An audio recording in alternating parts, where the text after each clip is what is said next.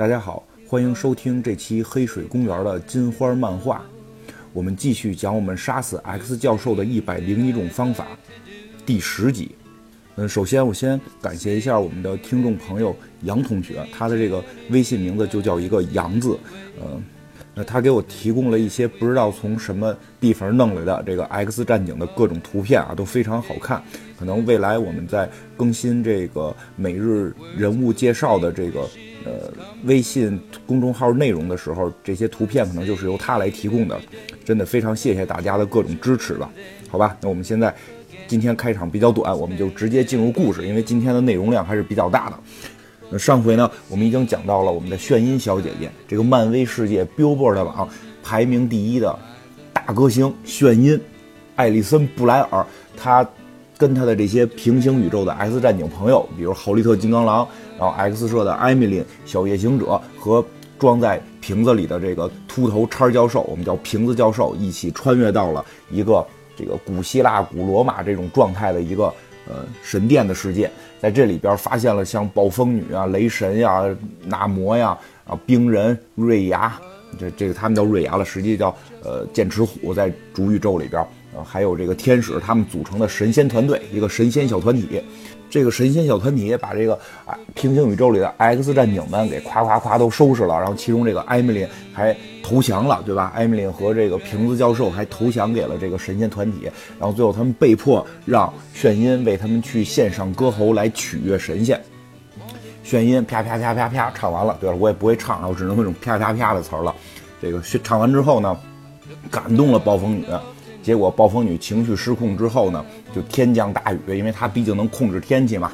然后大家都觉得，在这个大旱的世界里边，大旱听着跟汉朝似的，就是这个连续旱了很多年没有降雨的这个世界里边，这个下了雨，觉得应该是暴风女可以放他们了。没想到最后暴风女跟他们说，这个大概意思就是神仙不应该都这么大的动用感情，你这种歌声让我动了感情，这是一种异象。我现在。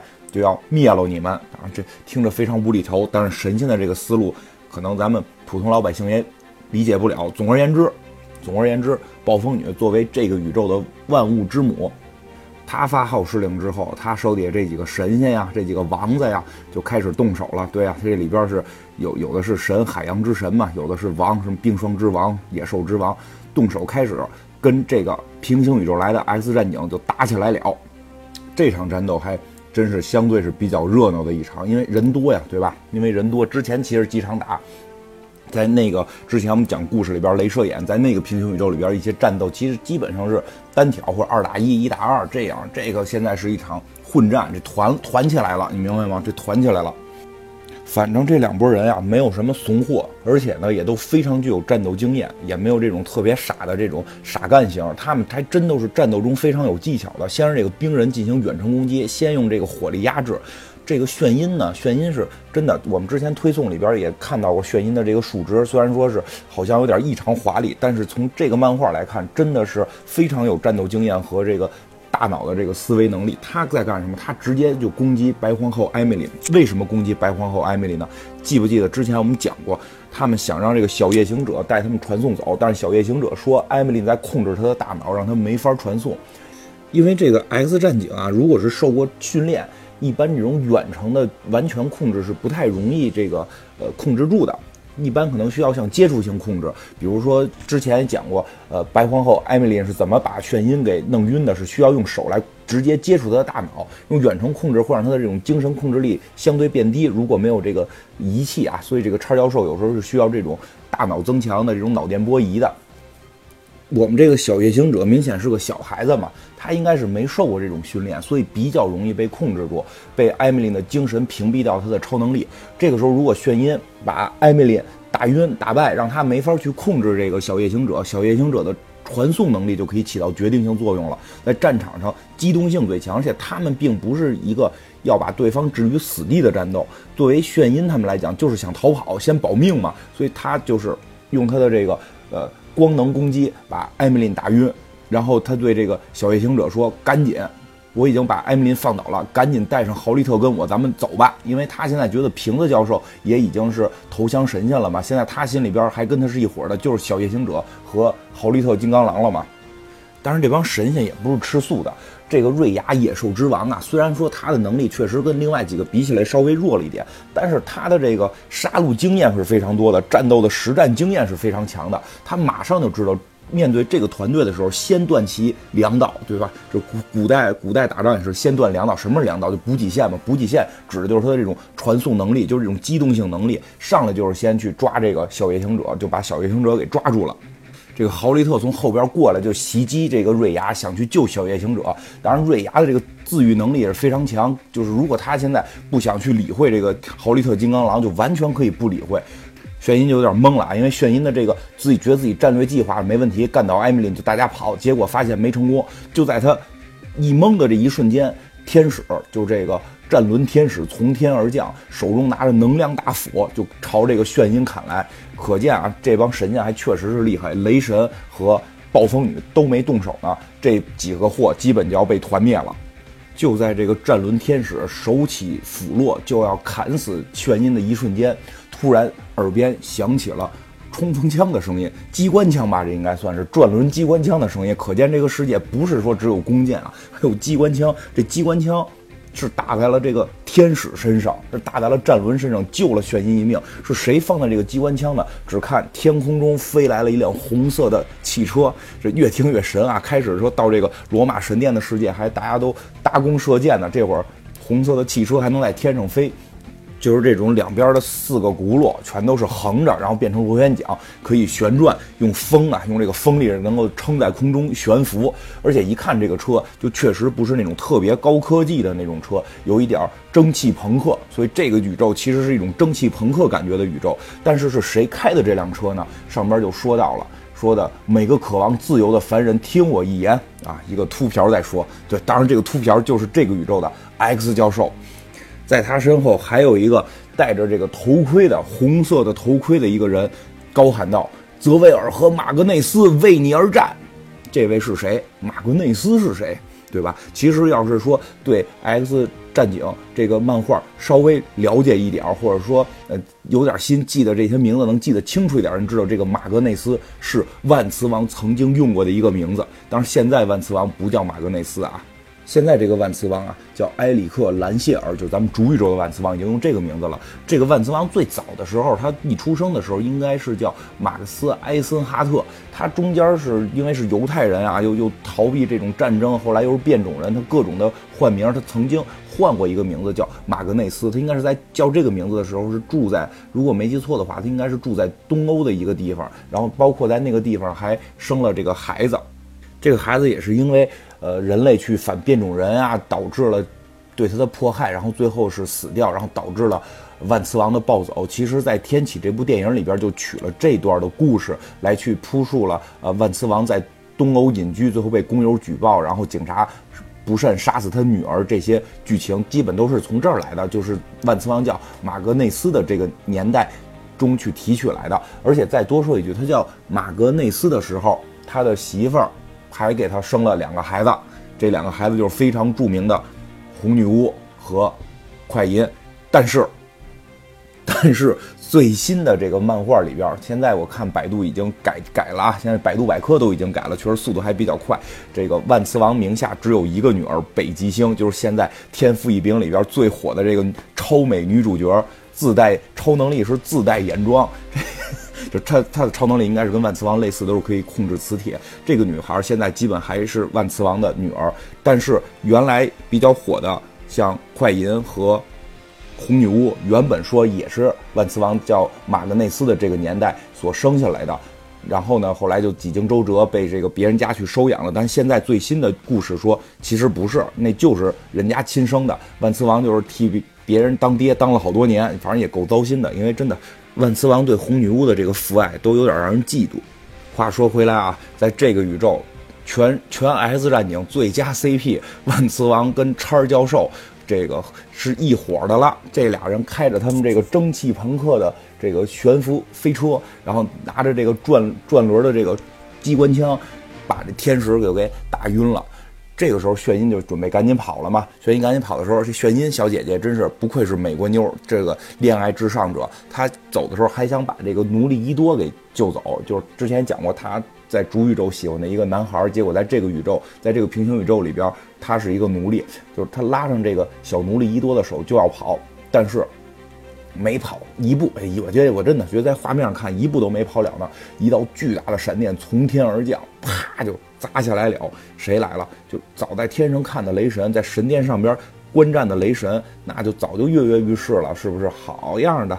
叉教授，你不是来了吗？泽维尔，你不是来了吗？让你们知道知道这个神仙的厉害，拿着他这个雷神锤发了这个能量，这道闪电真是出其不意，就把手拉手的炫音和小奴隶伊多给劈分开了，而这个呃，这个炫音也就倒在地上了。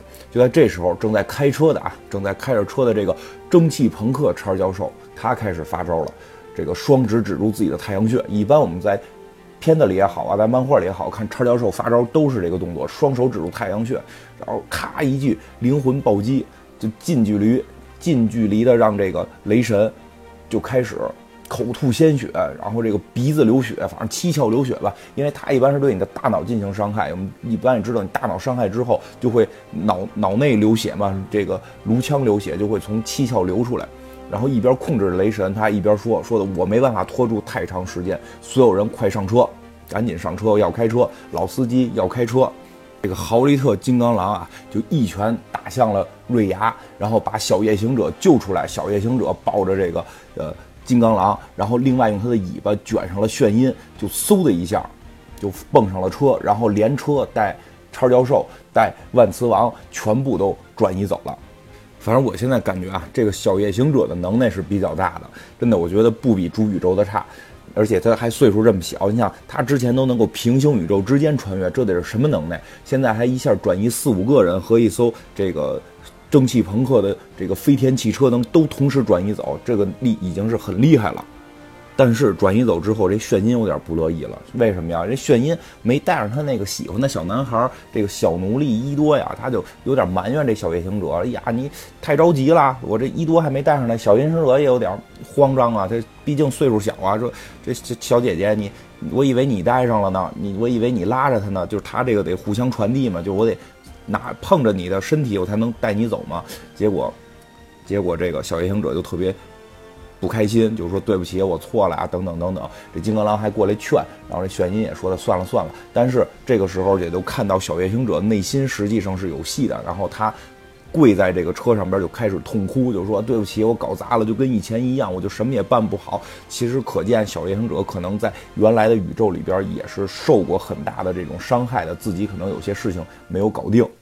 之后，万磁王就大概给他们介绍了一下。当然，之前我们也已经看出来了，这些神仙并不是什么好神仙，对吧？然后万磁王说，他们一年可能就要杀好几千人，一辈子就要杀几百万人，都非常的残暴。而且他们就相当于这种自由斗士，就是这个叉教授和呃万磁王领导的这个组织，就相当于是自由斗士，跟这些神仙要去抗衡。这个时候，叉教授突然打断了他们。然后叉教授就说什么？就你们是干嘛来的，对吧？你们这几个人是干什么来的？因为叉教授是一个呃精神控制者，他可以阅读人的心灵。然后他就问玄音说：“你们为什么要来这儿杀我？”因为他已经知道了，就是玄音他们是在平行宇宙要杀十个邪恶的 X 教授，对吧？来这儿是要杀他的。他就质问玄音，这玄音也说了，说的。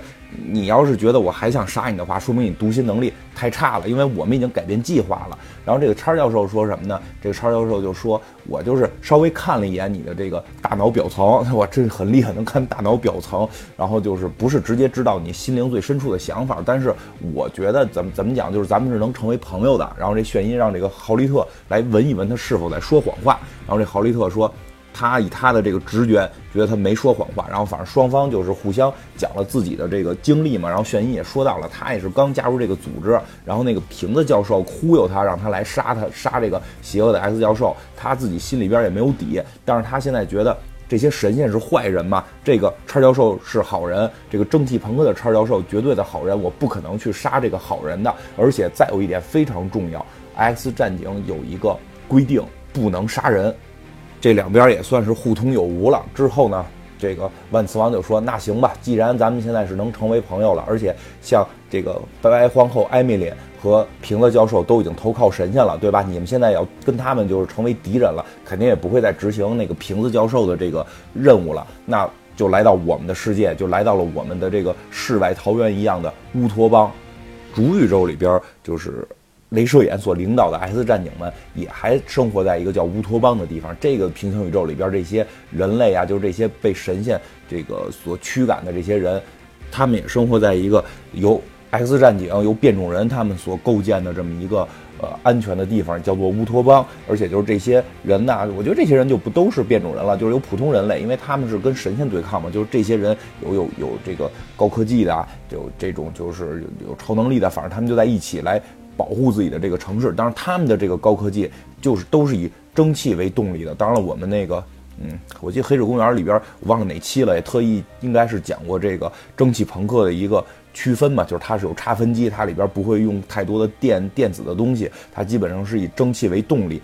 反正这就是一个蒸汽朋克，就是一个蒸汽朋克的一个世界。来自这个平行宇宙的小夜行者，他是怎么讲？虽然是这里边年纪最轻的，但是他是这里边的科技小天才。他还去讲呢，他觉得这些蒸汽动力的东西，虽然他不太懂，但是他觉得能够接上什么呃班纳的核聚变发生器等等，就说了一堆这个漫威宇宙才能有的这些特别酷的词儿。然后这个叉教授就是也阅读了小夜行者的这个大脑的皮层，就说：“哎，我天哪，你的这个。”来的那个宇宙简直科技太发达了，我希望你能够帮助我们，而且你对这些的技术的掌握简直是令人目眩。我希望你能帮助我们把我们的这个乌托邦建立的怎么讲更强大，然后能够我们人类，我们跟我们这些凡人就可以跟神去做斗争，然后让乌托邦的每个人都获得自由。而他们正在讨论这件事的时候，突然，突然这个豪利特金刚狼又伸出了他的这个金睛的爪子，他说道：“小心，这儿混进了个神。”只见迎面走过来一个身材高大的男人，有多多高大呢？反正我觉得怎么讲，就像我们小时候玩那个街霸里边那个苏联大壮的身材，然后也几乎是全身赤裸，就裹着一个兜裆布，身上绑着一个武装带，然后一拳就把金刚狼豪利特金刚狼给打倒在地了。我天，你看这这肉打肉一拳倒，这非常厉害。然后旁边这个。叉教授，蒸汽朋克。叉教授说：“别别担心，不用担心啊，这个是海格力斯，他是个半神，他的母亲是凡人，然后他和人民站在一起。双方一看啊，都是自己人嘛，这不是坏人嘛，他又不是说非要杀神仙，这主要是怕神是神仙来的坏人嘛，所以这个金刚狼就。”怎么讲？就是两个人不打了，然后这个海格力斯，当然了，我们知道这个海格力斯其实指的就是大力神，希腊神话里的大力神，在漫威宇宙里边，希腊神也是出现的，也都是超级英雄。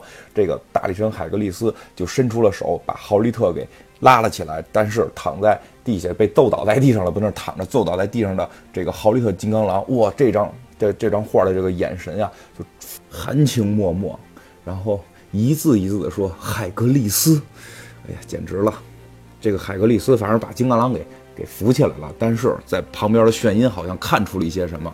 他说：“怎么回事？反正你刚才好像就有点不太对劲啊，对吧？”然后这个反正炫音也是够八卦的。当然了，娱乐圈的人嘛。然后这个金刚狼豪利特金刚狼说：“我在我的世界里，我也认识一个海格力斯。哎呀，反正以后这个故事还是会讲到的。那个海格力斯后来会出现的。”反正能看出来，就是在这个平行宇宙的乌托邦里边，呃，有精神控制的超教授，然后有这个控制磁场的万磁王，还有这种物理攻击型、肉盾型的海格力斯，他们三个人形成这个小组，保护着整个乌托邦。当然了，他们最后也是建造了一个呃，能够增强超教授这个心灵感应能力的这么一个房间，然后这个有这个管子都可以接在他头上，然后他们在这块开始去窥探神的这个世界。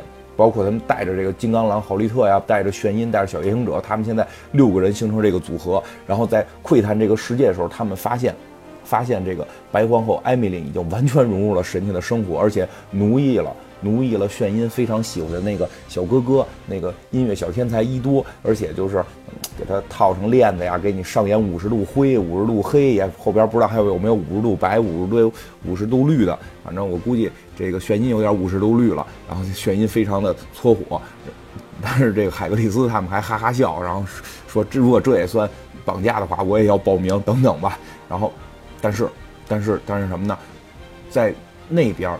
别忘了，那也是有心灵控制者的。瓶子教授和艾米琳他们也是有精神能力的。他们发现了有人偷窥他们，他们发现了这个蒸汽朋克叉教授的偷窥，然后开始用他们的超能力反击这个叉教授，结果把叉教授也是打倒在地啊！幸亏叉教授赶紧把这个脑电波增强仪器从头上摘下来，才保住了一命。